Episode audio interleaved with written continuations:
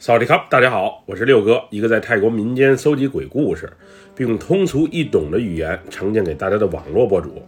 今天带给大家的故事名叫《匿名电话》，来自一位中国朋友的分享。接下来，就让我们一起进入到这个故事当中。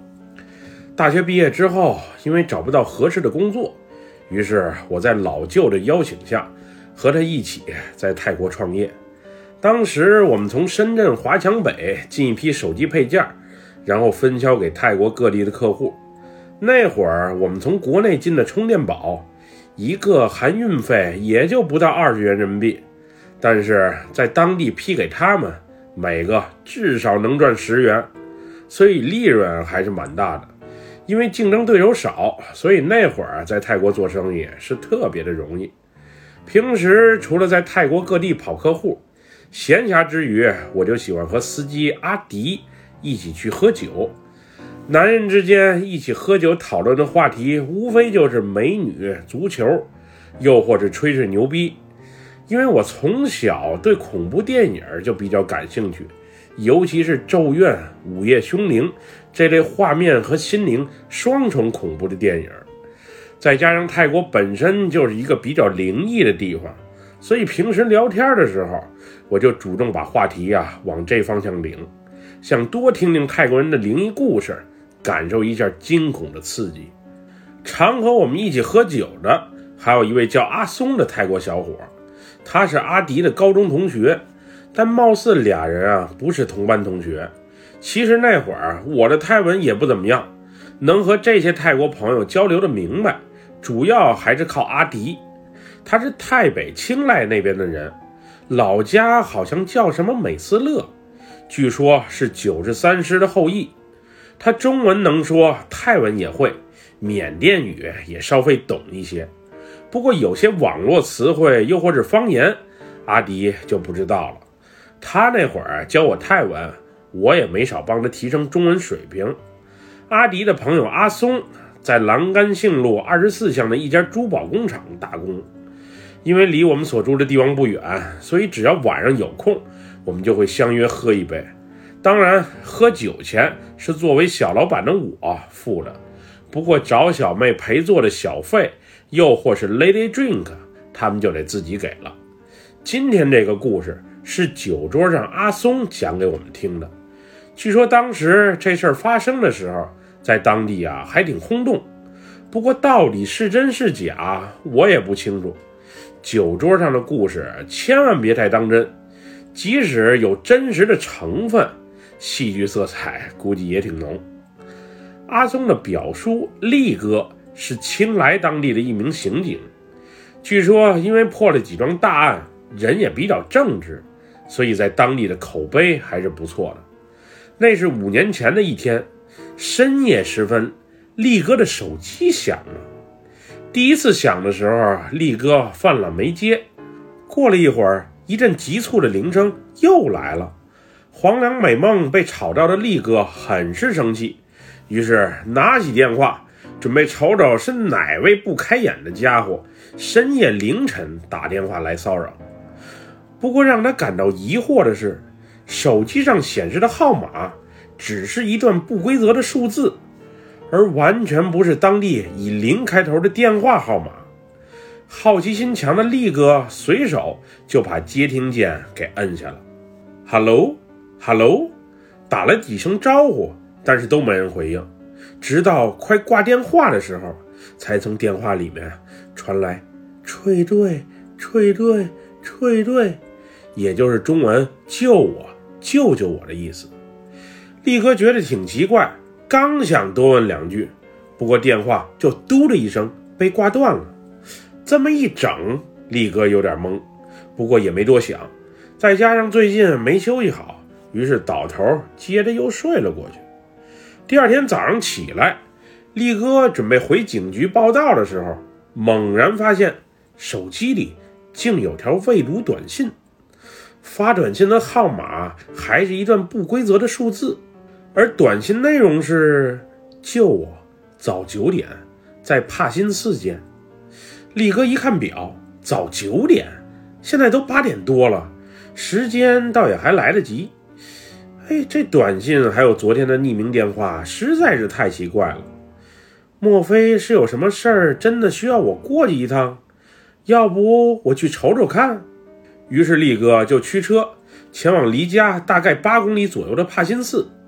因为青莱是小城，街道上也不堵车，所以很快就到了。到了之后，力哥碰巧遇见自己的老朋友，也就是当地的富商贾先生来寺庙参加葬礼。力哥当时还随嘴问了一句：“您太太阿玲最近还好吗？”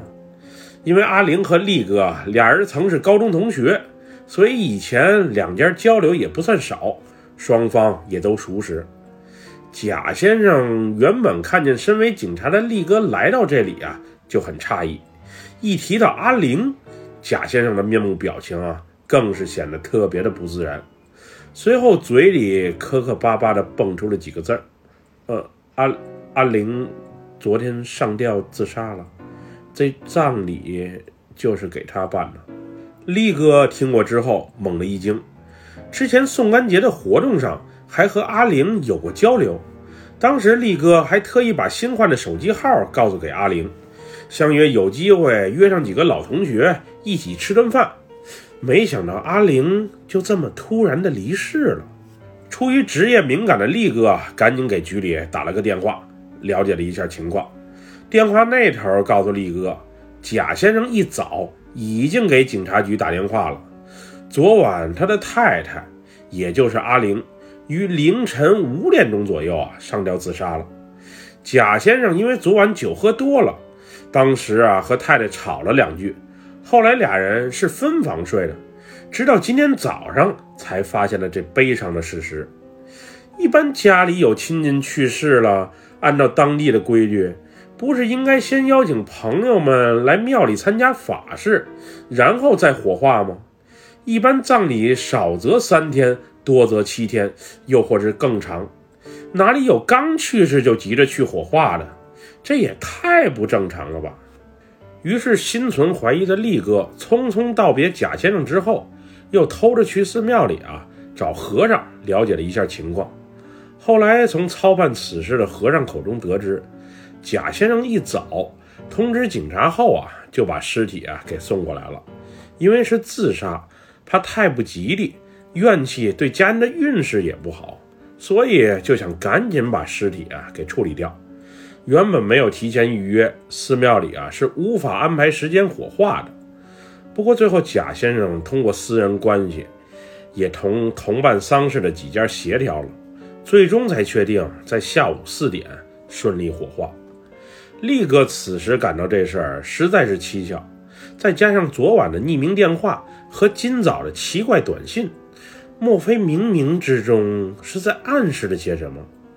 于是力哥叫上今早去贾先生家查看现场的警员，一起啊又去了一趟贾先生家。因为去的时候贾先生还没从寺庙里面回来，再加上家中除了保姆之外也没有其他人在，所以力哥很顺利的就进入到家中查看现场。贾先生家是一栋四层楼高的欧式建筑。背靠当地著名的梅塞河，景色好，地理位置佳。据说该块地皮现在特别的值钱。而贾先生的太太阿玲上吊的地方，就是在三层主卧的阳台上。也不知道是不是巧合，力哥刚到贾先生家，一道晴天霹雳震天响，瞬时阴云密布，倾盆大雨瓢泼而下。在三楼查看情况的力哥，自从进了主卧之后，就感觉脑袋发懵，四肢无力，耳朵还嗡嗡作响，似乎是被什么东西缠上了似的。此后，突然四周一片寂静，身旁的保姆和警员都不见了，身后一双悬在空中的脚被风吹着四处摇摆。并不时地碰触着他的肩膀，力哥拖着虚弱的身体回头一看，只见吊在房梁上的阿玲正瞪着圆圆的大眼睛，直愣愣地瞅着他，然后手指着后脑的位置，貌似在向他诉说着什么。那种眼神，那种绝望，让人看着就特别的难受。时间仿佛凝固般的静止了许久，力哥才被身旁的警员给拍醒的。原来刚才力哥进屋没多久，就不明所以的昏了过去。大家还以为力哥是劳累过度没休息好，刚愁怎么办好的时候，他自己竟然就醒了。不过此时，阿玲指着自己后脑的那个画面。却深深地印在了力哥的脑海中。于是，力哥从贾先生家的豪宅出来后，就直奔帕辛寺一探究竟。此时已经下午三点半了，再有半个小时，阿玲就将按照既定的行程火化了。力哥边往帕辛寺赶的时候，边给局里的法医打电话，让他无论如何都得过去一人，越快越好。实在不行的话，就从附近的医院里调个外科医生过去也成。就这样，力哥争分夺秒般的与时间赛跑。到达帕辛寺的时候，贾先生和他的姨太太们正准备把阿玲的尸体推入到火化舱中。抢先一步的力哥立即出示了自己的警官证，不顾贾先生家人和富商朋友的阻挠，命令赶紧。把焚尸炉的舱门给关上，等法医来了之后再做下一步定夺。不一会儿，法医也来了。力哥特别示意他着重看一下尸体后脑的位置。此时，刚才还态度强硬，并且不惜一切代价想尽快办理火化的贾先生，情绪瞬间崩溃掉了，眼神不仅呆滞的厉害，连身子都垮了下来。不一会儿，检查结果也出来了，在阿玲尸体后脑的位置，发现了两枚七厘米的钢钉，应该是在他上吊窒息之前就被钉入脑中的，估计是先杀了人，然后再伪造的自杀现场，又或者钢钉钉入脑中没能致死，然后特意通过伪造上吊让其彻底断了气。总之，最后贾先生被带走了，部分家庭成员也被带回去协助调查。至于阿玲和贾先生到底产生了什么矛盾，让贾先生下如此之狠手，那就不得而知了。后来阿松听力哥说，那晚贾先生先是骗阿玲喝了不少酒，然后趁其醉酒的时候夺其命，最后。伪造了自杀现场。听到这里，我不禁也有些疑问：难道当时第一波去现场勘查的警员就没看出来是命案，而不是自杀吗？到底是命案现场伪装的太好，还是警员太敷衍了事儿，不想多管事儿？又或是已经收人家封口费了？总之，这件事儿啊，确实挺蹊跷。另外，匿名电话和奇怪的短信又怎么解释？莫非真是灵异事件？总之，这世上有些事儿啊，确实是说不清道不明。作为一个酒桌上的故事，我后来也没太深究，就是讲出来和大家分享一下罢了。要想人不知，除非己莫为。既然活在这个世上，就该活得坦荡一些。不然，老天爷都看着呢。